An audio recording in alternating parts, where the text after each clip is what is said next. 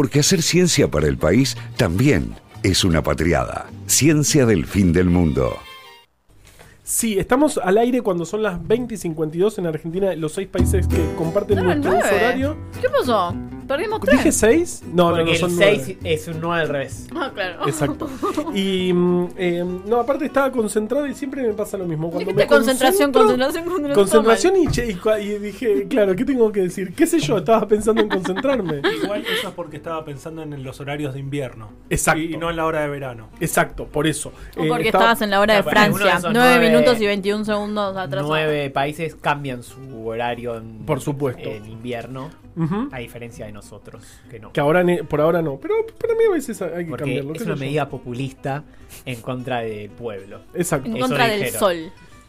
Y por eso no se podía cambiar el horario. Ujú, Mira, vamos a hablar de la fuga de Punta Carreta. Vamos a abrir un nuevo universo conceptual del que nunca hablé, no sé por qué, porque de Otro hecho universo conceptual. es el único tema del cual podría decir que estudié algo de verdad académicamente, que es el tema de las guerrillas, eh, sobre todo argentinas, pero bueno, Tupamaros es una organización revolucionaria muy importante para entender justamente las guerrillas argentinas de la década del 70.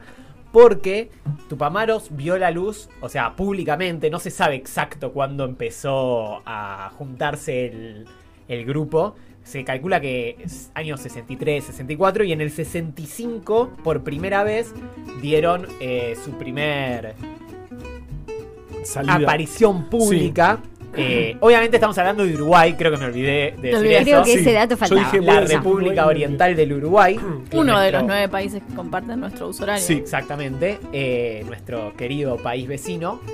eh, que fue una bomba, digamos, realmente una la, estas bombas lanzapanfletos que usaban mucho las Ah, organizaciones claro, tan sí. simpáticas, eh, que en la compañía Bayer, sea, la de los medicamentos, que decía, mueran los yanquis asesinos de Vietnam, la Bayer, empresa nazi, ayuda con gases a la intervención de los gringos. Fuera los gringos liberticidas, viva el Vietcong, viva la revolución, Tupamaros. ¡Ay! Quiero una remera. Perdón, yo quiero una remera con Era eso. un poco largo, igual. Pero es una, era un volante. Pero Ah, igual te era capaz se te rompe. Tupamaros, el nombre viene de las luchas de Tupac Amaru, digamos, justamente. claro. Eh, y Tupamaros es una organización revolucionaria que la podríamos eh, poner en el marco de lo que se llamó la nueva izquierda. La nueva izquierda son organizaciones marxistas de izquierda, pero que rompen con las estructuras tradicionales del marxismo y del socialismo, que eran los partidos socialistas y los partidos comunistas agrupados en el Comintern, o sea, como en la Internacional Comunista, que realmente ya no existía más en ese momento, pero había una suerte Internacional Comunista, porque Stalin la disuelve después de la guerra. eh, que estaban alineados con los intereses de la Unión Soviética. En el caso de los partidos socialistas en general, eh, habían dado un giro medio socialdemócrata, que los hacía medio tibiones, y ninguno de los dos profesaba la lucha armada. Si bien el PC, si en un país triunfaba la revolución, la Unión Soviética lo iba a apoyar, en general no apoyaba la lucha armada porque le generaba quilombo en su eh, negociación eh, con los Estados Unidos, ¿no? Digamos, Claro. en esta repartija del, del mundo. Y eh, toma el, el nombre Movimiento de Liberación Nacional, o sea, MLN Tupamaros, porque estos MLN eh, o FLN, Frente de Liberación Nacional, Movimiento de Liberación Claro. Nacional, que tenían la mayoría en su nombre, tanto tu- eh, de Tupamaros como en otros En países, otros países, sí. eh, tienen que ver con tomar el modelo tanto de Vietnam como de Argelia. Argelia, el FLN de Argelia, es tipo como la organización modelo y la lucha modelo Claro, Ahí se iban a entrenar los montoneros, tengo entendido. eh, Muchos en más Argelia. adelante, sí, en algún momento hubo algunos intercambios también con la OLP Claro. de Palestina, pero eso más, mucho más adelante, ¿no? Ok, sí, sí, sí. Eh, sí, sí. Ya en épocas de decadencia, digamos. Eh, hay un tema ahí que es súper interesante, no es para profundizar hoy, que es Boom. que hay una como intención interesante en recrear esas ideas, que eran luchas de países colonizados por su independencia y por el socialismo, digamos, las dos cosas juntas. En los países de Latinoamérica se considera que la lucha por el socialismo es la lucha por la segunda independencia, pues ya existió la independencia política, pero hay que completar la independencia social y económica. ¿Qué pasa? Estas organizaciones no eran lo mismo porque no estaban luchando contra un enemigo invasor. Entonces, en algunos momentos, eso les va a generar algunos problemas y se van a ver aislados y la representación del pueblo no siempre va a ser tal. En algunos eh, probablemente en un primer momento muchas organizaciones tuvieron una expansión muy grande y lograron tener una representatividad muy grande, pero después, cuando cayeron en una lucha más militar, con los aparatos Ahí represivos, perder. sí. ahí quedaron medio aislados y no pasó lo que pasaba en Vietnam, que la gente Claro. veía y, y diferenciaba claro cuál era el enemigo. Acá eran todos iguales, digamos, cómo- porque no era un enemigo invasor. Claro, claro. ¿Cómo, Eh, cómo se veía acá la guerra de Vietnam? ¿No sabemos? No, bueno, justamente era uno. Las organizaciones revolucionarias la toman como el ejemplo a seguir de un grupo revolucionario que lucha contra un ejército Claro. de ocupación. Lo que pasa es que acá no tenés formalmente un ejército de ocupación, tenés un ejército nacional de tu propio país que está subvencionado y adiestrado por un ejército extranjero. Pero no es lo justo el mismo. mismo que está atacando. Pero no es lo mismo, digamos. Claro. Esa pequeña diferencia en la práctica trae mucho porque eh, las cuestiones raciales, sociales, culturales, religiosas, de lenguaje no están tan marcadas Claro. como están, por ejemplo, en Argelia entre los franceses y los árabes. digamos. Claro, totalmente. Iban todos a ver Boca River. Eh, lo interesante de Tupamaros es que en América Latina venía habiendo un movimiento después de la Revolución Cubana de guerrillas más de tipo rural, siguiendo esta idea del foquismo y de eh, también muchos países eh, que tenían un gran desarrollo agrícola, eh, con movimientos campesinos fuertes. Y Tupamaros instala, que va a tener su auge en el cono sur, sobre todo en la Argentina, Chile y Uruguay, la guerrilla urbana. Tupamaros sería la primer guerrilla urbana fuerte. que es distinta porque, digamos, se basa en, en acciones en las ciudades y que en vez de tener un grupo, eh, digamos, que hace operativos en medio del monte y baja y se esconde, se esconden entre la gente, entre la sociedad. Entonces, en el trabajo, en la universidad, en las facultades, en todos lados están eh, los militantes, pero están mezclados entre todos. ¿Se entiende? Wow, es una nueva Sí. forma de esconderse. Y, la, y las acciones revolucionarias, que eh, lo dice Pepe Mujica en una entrevista que hace, dice, tenían que ser acciones simpáticas, acciones que cualquiera las pueda entender y que generen la adhesión de la gente. Entonces no tenían que ser cruentas, sino que tenían que tener esta cosa de espectacularidad. Ay, Digamos. sí. Tipo, la toma de la calera. Montoneros probablemente sea la organización que mejor lo lleva a cabo porque debutó con el asesinato de Aramburu, que tuvo mucho de espectacularidad, y su segunda operación fue la toma de la calera. Es como estas cosas que sí, wow, estos tipos. Sí, sí, la adhesión que resarpados. tenía Y también, en, en- era Eh, impresionante. Tupamaros al hacía algo que hacía, eh, sobre todo el ERP en la Argentina, que era, por ejemplo, secuestrar eh, camiones con mercadería a empresas multinacionales, e ir a un barrio popular y repartirlo. Impresionante. Eh, entonces, to- o tomar elementos que necesitaban en un pueblo y conformar, digamos, un hospital para la gente. Eh, o sea, hacer acciones revolucionarias a favor del pueblo, contra enemigos claros de- del pueblo y a favor de los sectores populares. Eh, con el tiempo van a ir entrando más en una confrontación palmo a palmo, porque también hay un momento donde van a decir, bueno, ahora es el momento de avanzar en la lucha revolucionaria y tomar el poder, entonces copar cuarteles y recuperar más Y ahí armas. empiezan y, ahí empieza un poco el problema también, ¿no? Eh, de hecho, eh, los tiempos de Nueva York, como le gusta Sí. decir a Carva, al El diario, diario norteamericano. Eh, en Nueva York. 1969 saca una nota sobre Tupamaros y dice, son los Robin Hood de la guerrilla.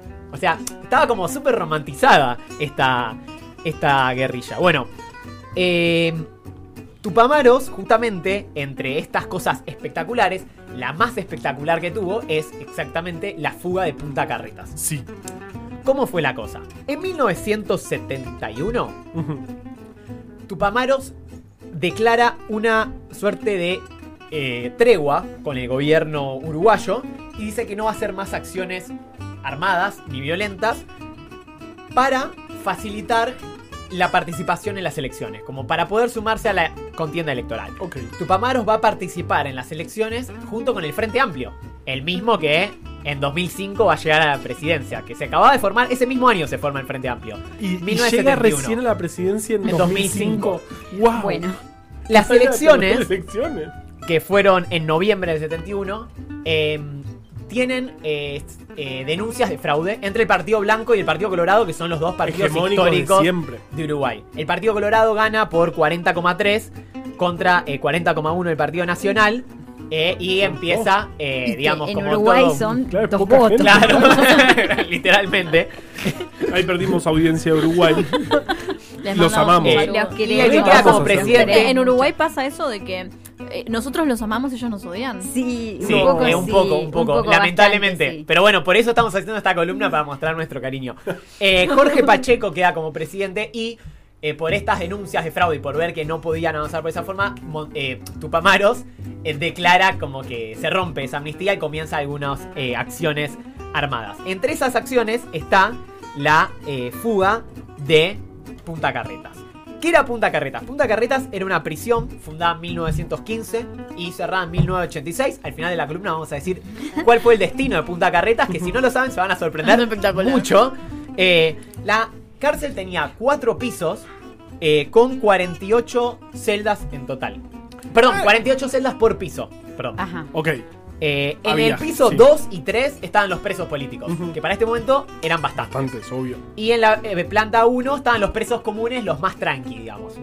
Calculo que en la 4 estaban los de máxima seguridad, digamos, pero no, no, no lo encontré eso. Bueno, en 1931 había habido una fuga ya en la prisión de Punta Carretas que la llevaron adelante anarquistas argentinos. Claro. Entre los que estaba uno muy conocido, que tal vez quienes leyeron el libro Los anarquistas expropiadores de Osvaldo Bayer, que es un librazo, le suene que es Miguel, Miguel Arcángel Rosigna. Eh, excavaron un túnel que iba a una fábrica de carbón, de carbón que habían creado como fachada, medio como la película de Woody Allen, Ah, la- eh, ladrones de medio pelo. Sí. Bueno, medio lo mismo, ¿viste? Pero en vez de pa- con la, la cárcel, en vez de con un banco. Por eso le dijeron la fuga de la carbonería. Bueno, se escaparon. Recuerden eso. Recuerden Lo esta recuerdo. fuga. Que Bien. hicieron un túnel hasta allá. Recuérdenlo. Bien. Eh, 40 años después. Dentro, 40 años después, en 1971, los Tupamaros estaban, en este momento, después del alce de la tregua, estaban prácticamente todos los principales dirigentes detenidos. Estaban, había más de 100 en la cárcel Sí. de Punta Carretas. Eh, entonces querían, obviamente, organizar un plan de fuga porque cualquier preso político todo el tiempo está pensando en fugarse. Hacen varios planes, bueno, hay uno que se cae por algo muy interesante que es que 38 mujeres logran escapar de una cárcel que fue la mayor Gran fuga historia. de mujeres de la historia. En Argentina tenemos la de. Más que la de Buen Pastor. Más, de la de buen, más que la de Buen Pastor. Eh, el número debe ser parecido, pero esta es eh, técnicamente un poco más grande. Y como se escaparon por unos cañerías de, eh, Ah. eh, del desagüe cloacal, Las tapas. Las cancelaron. Realmente no es que las cancelaron, dijeron la cana va a estar mirando todo el tiempo eso, Claro. entonces cancelan el plan. Tienen otro plan, bueno, finalmente deciden hacer un plan que le iban a llamar el abuso, porque es como que iban a abusar de la confianza de los carceleros, que es un plan que, hay que decirlo, solo era posible en esta cárcel, porque era una cárcel que la verdad en términos de control era bastante flexible. O sea, cuando veamos cómo fueron las cárceles en la dictadura, incluso uruguaya, y ni hablar argentina posteriores, este plan hubiese sido imposible. Está Ujú, claro eso. Claro. Eh, ¿Qué hicieron? Dijeron, vamos a hacer un boquete, o sea, un túnel, que vaya desde adentro de la cárcel hasta otro lado. Afuera. Así de sencillo. Sí. ¿Cómo lo tenían que hacer? No es tan sencillo. No, no, no, desde ya No, que no es sencillo. no. Descubrieron que las paredes de las celdas eran medio pedorras de calidad, básicamente. Ese es el término ya habían visto que arquitectónico. muchos presos comunes hacían huequitos para guardar, no sé, puchos, gilada, no sé, eh, en los huecos. Entonces se dieron cuenta que podían hacer huecos y había una celda en el primer, en la planta baja, o sea, donde estaban los los presos comunes, que era la celda 73, donde había un señor que se llamaba Arión, que dicen que estaba muy, muy, muy loco. Muy loco. O sea, que hablaba con los extraterrestres y cosas así, que lo convencieron para desde su celda hacer un agujero porque ese lugar era uno de los lugares con menos visión desde las garitas, digamos, como que ese lugar no se podía ver. Y además cualquier cosa que dijera él, todos iban Claro, decir, claro, bueno, ese sí, loco hay agujero, loco. sí hay Sí, agujero en las que tupamaros sí, están- seguro. No, no, la otra vez habían sido los extraterrestres. Lo de la Bueno. nave, qué raro. El plan era conectar todas las celdas entre sí y a su vez conectarlas con la de, la de Arión. La celda 73, y desde ahí hacer un túnel. Entonces, durante la noche, cuando los guardiacárceles después Cómo que me hacen el, gusta con- esto. Ay, el conteo, iban a ir, iban a ir trabajando el pozo de A3. ¿Qué pasa? Mm. Hay requisas. Obviamente, casi todos los días en las cárceles hay requisas que entra la policía en general de sorpresa y medio que da vuelta toda la celda para ver si hay cosas, ¿no? Digamos. Entonces, los tupamaros sabían que a los policías los premiaban, entre comillas, cuando conseguían material de la organización. ¿Se entiende? Este Sí. tipo como eh, documentos internos de los tupamaros, diarios de los tupamaros, cosas clandestinas. Entonces le ofrecen dos cosas. A un guardia cárcel que lo apodan Luchini por su amor a las lucas, los billetes de mil pesos. le ofrecen plata y documentos de la organización. Que eran documentos falsos. O sea, inventan documentos. ¿A cambio de qué? De que durante 30 días no hagan No, requisas. requisas. Entonces, podían empezar a guardar la tierra La y el tierra, concreto que claro. sacan tanto de las paredes para conectar las celdas como del pozo. ¿Dónde la guardaban? La guardaban pegada a la cama o eh, la tapaban con algún acolchado, cosas. ¿Por qué? Porque obviamente si la veían de afuera, aunque no haya requisas, iban a Ah, darse sí. cuenta que ¿Y algo por qué raro estaba tienes una pasando. montaña de tierra en tu celda? Es raro. Los Apa- Te juro que apareció acá. O sea, eh, entonces ponen póster para tapar los agujeros, cosas así, etcétera. Claro. Bueno, entonces tenían 30 días, recuérdenlo. Poco, muy, Muy poco, poco muy tiempo. Yo en 30 días no te 30 hago- días no Además, además para hacer unas- un, una- un sistema de redes, de túneles subterráneos. Bueno, consiguieron lo- eh, también, eh, gracias a un viejo preso, eh, planos del penal y, por suerte, tenían a un ingeniero civil. Eso te iba a decir. Ah, Esto que claro. estaban haciendo no lo podían hacer sin un Amílcar ingeniero. Manera Lluveras, que era uno de los fundadores y máximos dirigentes de Tupamaros, que participó eh, también pensando toda esta parte más de ingeniería y creó algunas herramientas artesanales, porque para sacar la tierra necesitaban tipo agarrar una... eh, creaban como escarbadoras con alambres. Con y- latitas, con, con lo que tenían así. a mano. Bueno, eh, iban de a tres, uno eh, eh, escarbaba la tierra, otro eh, sacaba con la bolsa y el otro iba llevando la, la tierra para arriba. Claro. Eh, el primer tramo tenía 50 centímetros de ancho. El primer... eh, No pasó de Yo- ninguna manera. Yo, No, vengo después lo bien, yo vengo bien para escaparme de cualquier lado. avanzaban 4 metros por día y en un momento se topan con concreto y co- de un pilote, de, de un pilar, de una columna, y ahí tardaba, hacían 10 centímetros por día de lo duro que era. Eh, entonces ahí No empezaron a podían pensar que no llegaban y por suerte lo pudieron pasar. Claro, Eh, porque era un, pe- un- una. Después seguía la tierra. ¿eh? Claro, después iba a la tierra que era mucho más blanda y era mucho pero más yo fácil. no quiero sacar. pasar por el pilote. Por ahí se cae todo encima tuyo. Se cae toda la cárcel. Menos mal que había un ingeniero ahí. Claro, bueno, recordemos que esto, los grupos de A3 esperaban a que se haga el conteo y se metían por los mismos túneles que tenían. O sea, durante 30 días se metían por los túneles ¿Qué que tenían entre sus celdas, llegaban abajo, entraban tres, se iban. ¿Y por qué tenían que hacer tu- turnos cortos? Porque faltaba mucho el aire. Y cuanto más iba avanzando el túnel, cada vez había menos aire. Entonces tenían que hacer turnos más cortos. Entonces iban tres, salían, volvían a sus celdas, iban otros tres Claro. eh, cada vez con menos tiempo. Pero ¿saben qué lo salvó de que no se pueda respirar ahí adentro? ¿Qué? En un Una momento plantita. se encontraron cavando con el túnel que habían hecho los anarquistas. No. En genial. 1931, No que estaba tapado ser, de arena, pero tenía, cier- eh, tenía espacios libres y eso les dio el oxígeno. Y de hecho, ahí hay varias historias. Algunas dicen que le pusieron al, al túnel de los Tupamaros Lenin y al de los anarquistas eh, Kropotkin, que es el nombre del creador del anarcocomunismo. Eh, y hay dos versiones. Una dice que pusieron un cartel que decía dos ideologías y un mismo objetivo, la libertad. Otros dicen que eh, pusieron un cartel que decía aquí se cruzan dos generaciones. Es lo mismo, evidentemente. Me encantan se cruzaron y eh, algo pasó el, ahí. El cartel en un túnel, En un eh, túnel. clandestino que. Y Nadie más va a volver a que, bueno, cuando logran ya llegar, ellos eh, iban a tomar una casa de enfrente a donde iban a salir. Entonces, un grupo de tupamaros iba a ir a esa casa, iba a tomar la casa, o sea, eh, eh, detener por un segundo a las personas que estaban ahí, es- escuchar que estén las personas, abrir el pozo, conectarlo y que salgan todos. Claro. Esto en la madrugada, antes de que venga el conteo de los presos de la mañana, obviamente.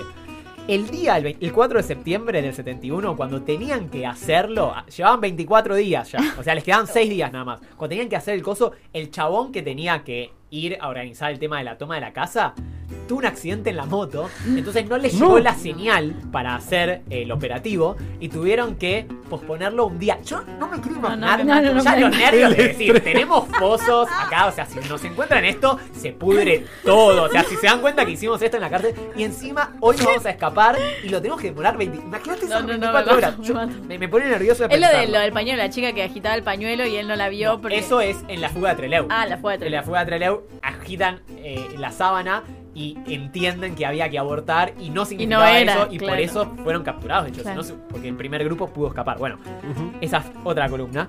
Eh, al día siguiente, finalmente, bueno, se pone en marcha el operativo. Llega la señal, esta vez sí, que era prender un encendedor desde la casa que estaba cerca y se ve que se veía desde alguna ventana. Y, bueno, empiezan todos a meterse por el túnel.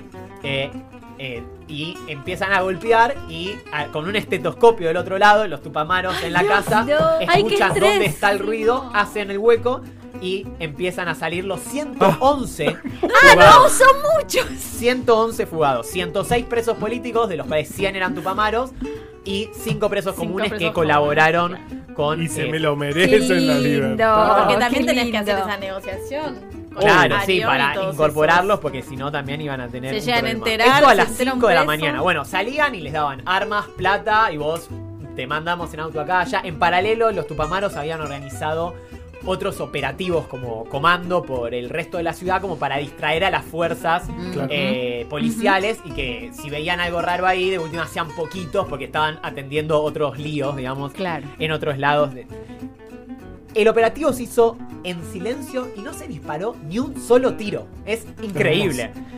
Eh, fue la fuga de presos políticos más grande de la historia mundial. Y, claro. Y ocurrió Y en hasta Uruguay. tuvo un lugar en el libro de los récords Guinness. No, espectacular.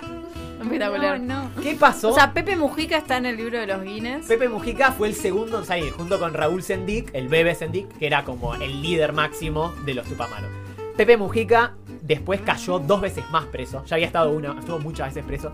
Eh, de hecho, bueno, en 1973, el 27 de junio, las Fuerzas Armadas hacen un golpe de Estado, mantienen al presidente, pero después es todo militar, como que mantienen al presidente como fachada, eh, a Bordaberry, Claro. del Partido Colorado y instalan una dictadura bastante semejante a la Argentina, aunque, eh, bueno, y toman nueve rehenes de los Tupamaro, cuando medio que detienen a casi todos, a varios los asesinan. La mayoría, tal vez no hubo tantos desaparecidos como en Argentina, pero sí muchos presos políticos.